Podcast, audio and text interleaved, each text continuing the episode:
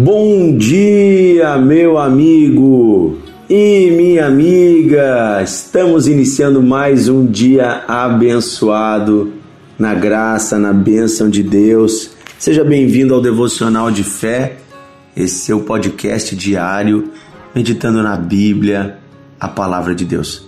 Quando a palavra de Deus chega aos nossos corações e nós damos ouvidos a ela, nós deixamos ela penetrar, ela produz frutos maravilhosos. Ela produz transformação para a nossa vida. Então você que está ouvindo o devocional, não apenas ouça, mas deixe a palavra penetrar no seu coração e pense sempre como eu posso aplicar a palavra de Deus na minha vida. Hoje nós vamos meditar em mais uma parábola de Jesus. É a parábola do rico que não tinha sabedoria o rico tolo, é, é como está escrito em algumas Bíblias, né? Está em Lucas capítulo 12, versículo 13 em diante.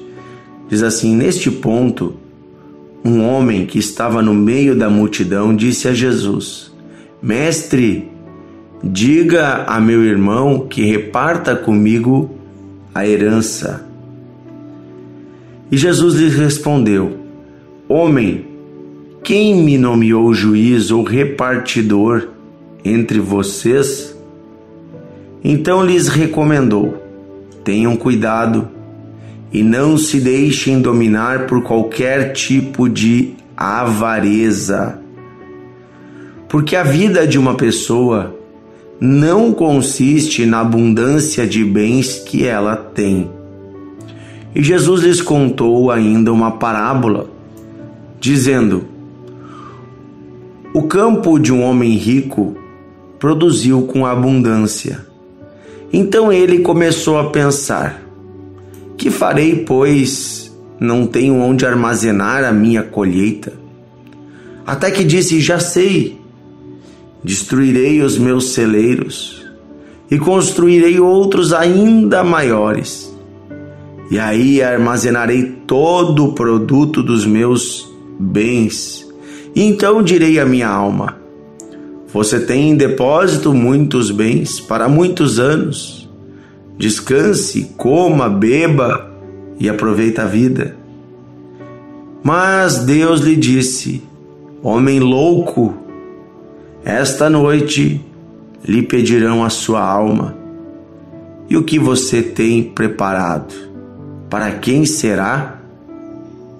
Assim é o que ajunta tesouros para si mesmo, mas não é rico para com Deus.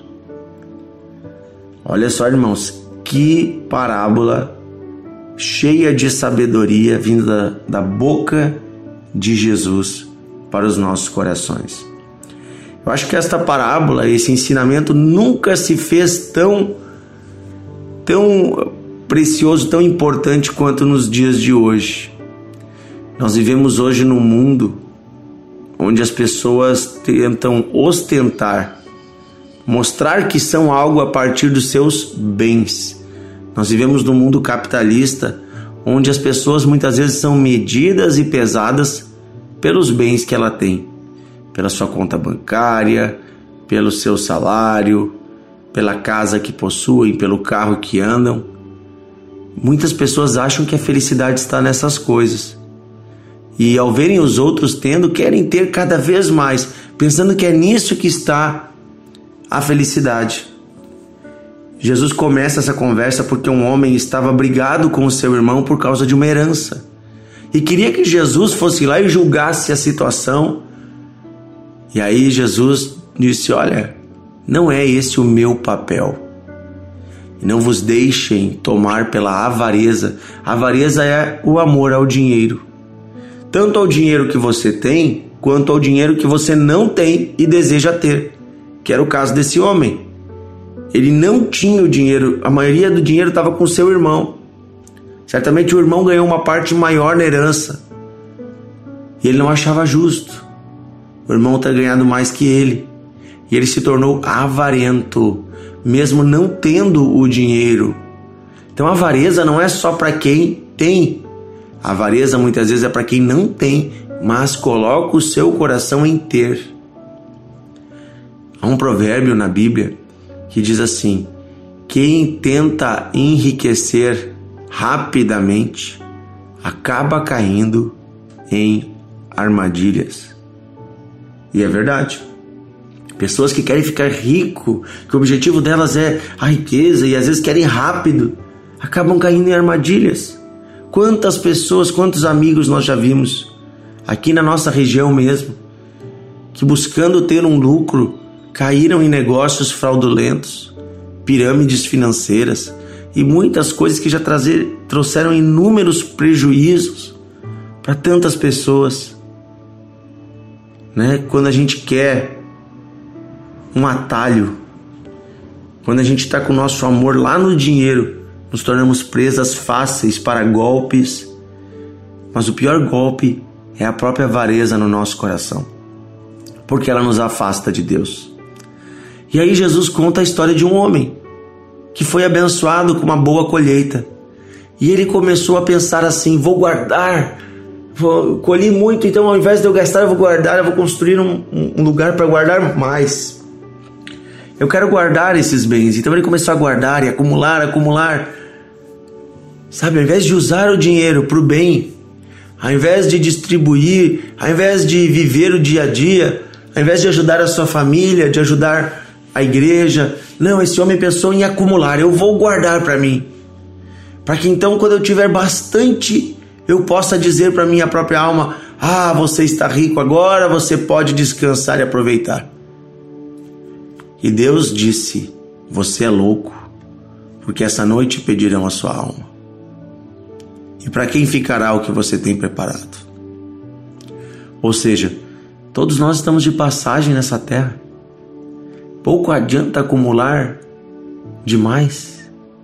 Se tudo vai ficar aqui, esse homem devia ter vivido melhor aqueles anos que ele viveu, descansado a sua alma, ter trabalhado sim, mas ter também repartido. E aí Jesus termina dizendo: assim é o que ajunta tesouros para si mesmo, mas não é rico para com Deus. Como assim, pastor? Olha só, é possível você ser rico para si mesmo, mas não ser rico para Deus. Qual a diferença?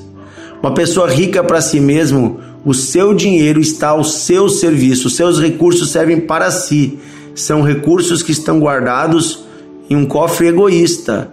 O objetivo é a fartura da sua alma, os desejos dos seus olhos, a ostentação sua a segurança da sua alma.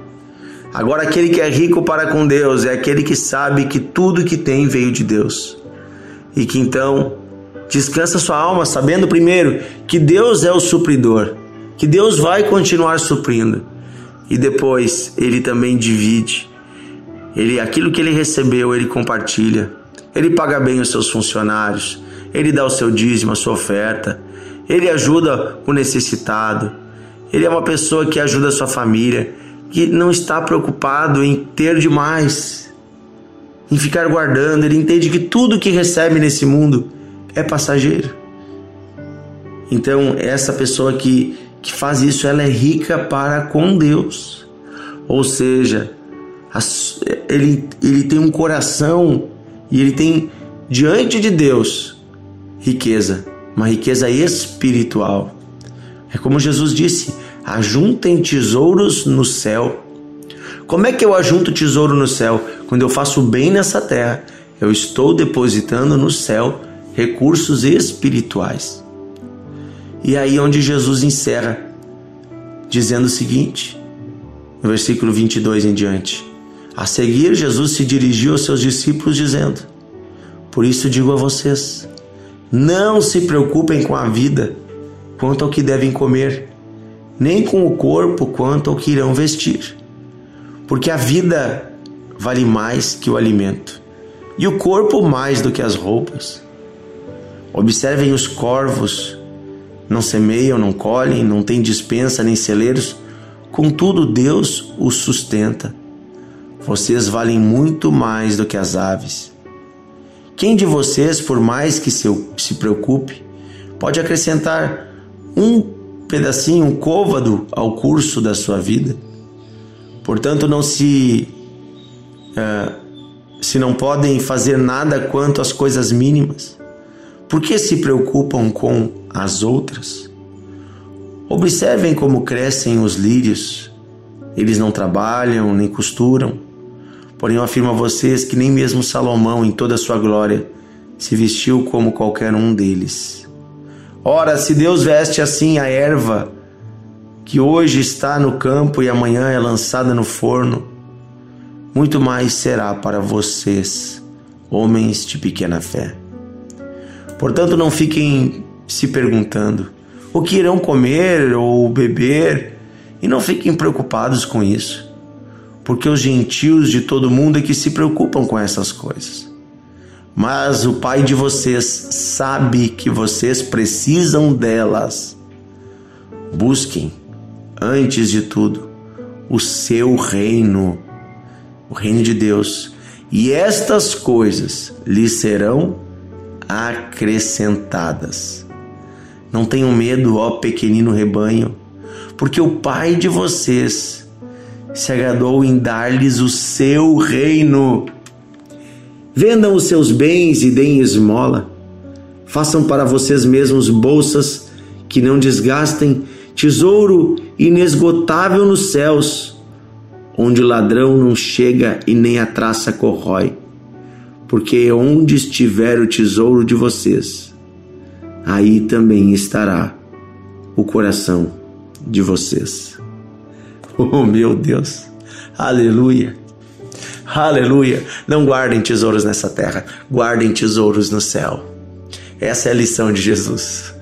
Vamos usar tudo que Deus nos deu nessa terra para fazer o bem, para fazer o bem para atender as pessoas que Deus coloca à nossa porta, para ajudar os necessitados, para ajudar nossos filhos, nossos netos, sobrinhos, a família, para socorrer os nossos idosos que muitas vezes precisam de medicamentos. Você diz assim, pastor, mas eu não sei quem ajudar. Vai na sua igreja e pergunta para o seu pastor. Vai na sua comunidade, pergunta lá para a secretaria lá da sua comunidade quem precisa de ajuda. Eu tenho certeza que eles têm uma lista enorme de gente que todos os meses precisa de ajuda da igreja. Nós aqui na nossa comunidade, na, na Igreja Encontro de Fé em Novo Hamburgo, todos os meses, com a graça de Deus, através de doações, ajudamos famílias carentes. Inclusive irmãos que estão muitas vezes passando por dias difíceis. E Deus permite que nós sejamos família da fé. O que é ser família da fé? É quando aquele irmão está em dias difíceis, nós estendemos a mão. Quantas vezes famílias chega até nós dizendo: a nossa luz vai ser cortada. Estão, o marido está desempregado, alguém ficou doente na casa. Quantas vezes coisas difíceis acontecem e Deus permite para que nós possamos mostrar que somos família. E eu sempre digo que o que falta para um está sobrando para outro dentro da mesma igreja. Muitas vezes nós colocamos num grupo ou falamos com um irmão ou com outro e ali já está o emprego, ali já está a solução. O que está faltando para um, o outro tem. Então, isso é ser família de Deus. É entendemos que tudo que temos, Deus nos deu e tem um propósito nesta terra. Não adianta guardar. Não adianta ficar acumulando. E eu também não estou falando aqui contra você ter uma previdência ou contra você ter recursos separados para a velhice. Isso é importante. Mas também tem que cuidar para este não ser o seu tesouro. Para você não guardar demais, para você não reter aquilo que é justo ser repartido. A Bíblia diz que aquele que retém demais, isso se torna em perda. E que aquele que dá em abundância, Deus lhe dá mais ainda. Isso está na Bíblia. Então, que você e eu possamos ser como esse canal de Deus um canal por onde Deus abençoa as pessoas. E Deus vai continuar abençoando você. Amém?